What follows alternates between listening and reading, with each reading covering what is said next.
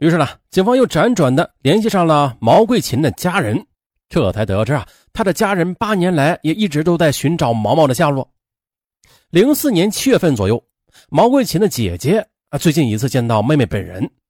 毛毛在兄弟姐妹中排行是最小的，长得也很俊俏，大家都很喜欢他。零三年外出打工，一直都是在无锡。二零零四年十月前后的，毛毛跟家人最后一次打电话。电话内容啊是向家里人借钱，之后就失踪了。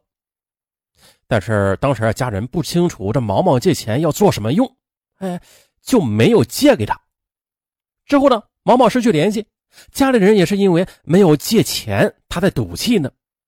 但这一连失踪几年，家里人觉得，哎呦，可能是出事了。而这几年呢，也都是很是着急，只是啊，谁也不敢往坏处多去想。所以啊，也就没有去报警。毛桂琴的姐姐又说，毛毛在外的租住地，家里人其实并不知道具体位置的。也就是说，毛毛找家很容易，但是家里人想找毛毛那就难了。一家人到过无锡车站等人口密集的地方去找过的，也登过电视台寻人启事，但是都没有回音。那最后呢，家里人呢只盼着毛毛主动和家里人联系。而对于毛毛的交友情况，毛毛的姐姐说，只知道他和一个叫做陈小伟的人在交往，两个人的关系还挺好。虽然如此吧，但是毛毛的家人也不知道这陈小伟他住在哪里。毛毛失踪之后呢，嗯，即便他们想找陈小伟问个清楚，但是大海捞针一般，那是无从下手。这次呢，警方可以确认了，毛毛毛桂琴确实有其人。并且失踪八年了，没有跟家里人联系过，这种失踪非常的不寻常，而唯一的知情人只有男友陈小伟。至此，警方终于决定找陈小伟了解情况。由于涉嫌谋杀，警方依法对陈小伟进行了传唤。对于毛桂琴吧，陈小伟并没有隐瞒，他交代，在二零零五年两人住在一起的时候，他就发现了。跟毛桂琴性格不合，他说啊，毛桂琴的性格火爆，两人经常因为一些小事而发生争执，也经常大打出手。后来呢，陈小伟便提出分手，毛桂琴呢也是另觅新欢，离开了陈小伟。但是具体说这毛桂琴是跟谁走的呀？啊，陈小伟又说不出来，他只说啊，他只知道这个毛桂琴一直跟那个男人有联系。具体人呢，他也没有见过，只是，两人在分手的时候，毛桂琴说要跟那个男人一起走，然后没有多久就不辞而别了。因此，陈小伟他认定毛桂琴就是跟他口中提过的那个男人一起走了。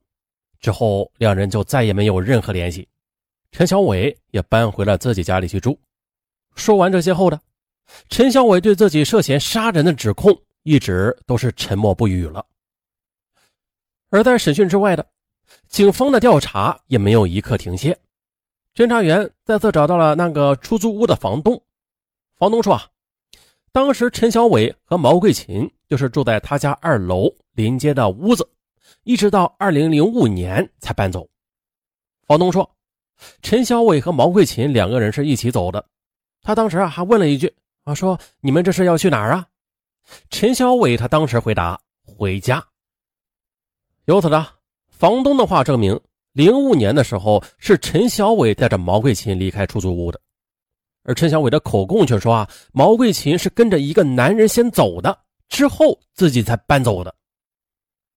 侦查员又继续走访了周边的一些邻居，结果啊都证实，这毛桂琴只有陈小伟一个男友，并没有出现过另外一个男友。陈小伟他在撒谎。一个人在八年期间没有跟任何人联系，没有留下任何的生活轨迹，这不太可能。除非呢，他遭遇了不测。对，只有这一种解释。那么，另一个令人不解的问题就来了啊！如果八年前陈小伟把毛桂琴给杀害了，他为什么不逃离无锡啊？难道他就不怕被抓捕吗？能让陈小伟这么有恃无恐的？他只有一种可能，就是把毛桂琴的尸体隐藏的非常的隐秘。他笃定啊，公安机关找不到。哎，如果有这样一个地方的话，那肯定是陈小伟很熟悉的地方，他才会这么自信。而陈小伟最熟悉的地方，那就莫过于他自己家里了，或者他家附近。那么，这个隐秘的地方会在哪儿呢？哎，就在这个时候的，走访的侦查员从陈小伟的邻居口中啊听说了，陈小伟家中有一口井，这口井是在陈小伟家的院子里，后来装修房子时，哎，被陈小伟给封了，而被封的原因呢，就是陈小伟家的水井有很大的异味通过对陈小伟哥哥的询问证实了，是吧？在零五年，陈小伟家的水井确实是有过异味的，而且那个时候啊，这是毛桂琴跟家里人借钱没有借到，之后呢就杳无音信的时候，也是陈小伟口中毛桂琴被一个男人带走的时候。哎，此时的这一切的真相似乎都不言而喻了。哎，也到了警方跟陈小伟正面交锋的时刻。陈小伟，我问你。你家院子里的那口井为什么要填封掉啊？陈小伟沉默。审讯员又问：“今天你是交代也好，不交代也罢，在公安机关办好法律手续之后的，明天我们肯定要对原来的那口井进行开封的。希望你认清形势，考虑清楚。”就这样，经过三十分钟的沉默，陈小伟他终于是松口了。我我杀了人嘛？毛桂琴。陈小伟终于交代了。八年前的陈小伟把毛桂琴从出租屋里带回自己家里，趁着父母不在，将毛桂琴带到屋内，将其给杀害了。用绳子捆住毛桂琴的手脚，封住嘴巴，再用被子盖住，啊，就这样捂死了毛桂琴。随后呢？他用一个透明的塑料袋装好尸体，就扔进了院子里的水井中。而陈晓东呢，他的杀人动机则是两人性格不合啊，再次的发生了争吵。陈小伟提出分手，毛桂琴不同意。陈小伟觉得甩不掉毛桂琴，干脆的就杀了他吧，自己才能自由。二零一三年四月四日下午十五点三十分，陈小伟家里的水井的水。被抽干了，但是呢，这水井的底部却并没有发现塑料袋或者啊毛桂琴的尸骨，而是仅有一些碎砖。哎，不过幸好啊，把碎砖清理掉之后的警方终于发现了一个白色的塑料袋，这就是失踪了八年的毛桂琴。好了，案情真相大白。那回首这起案件。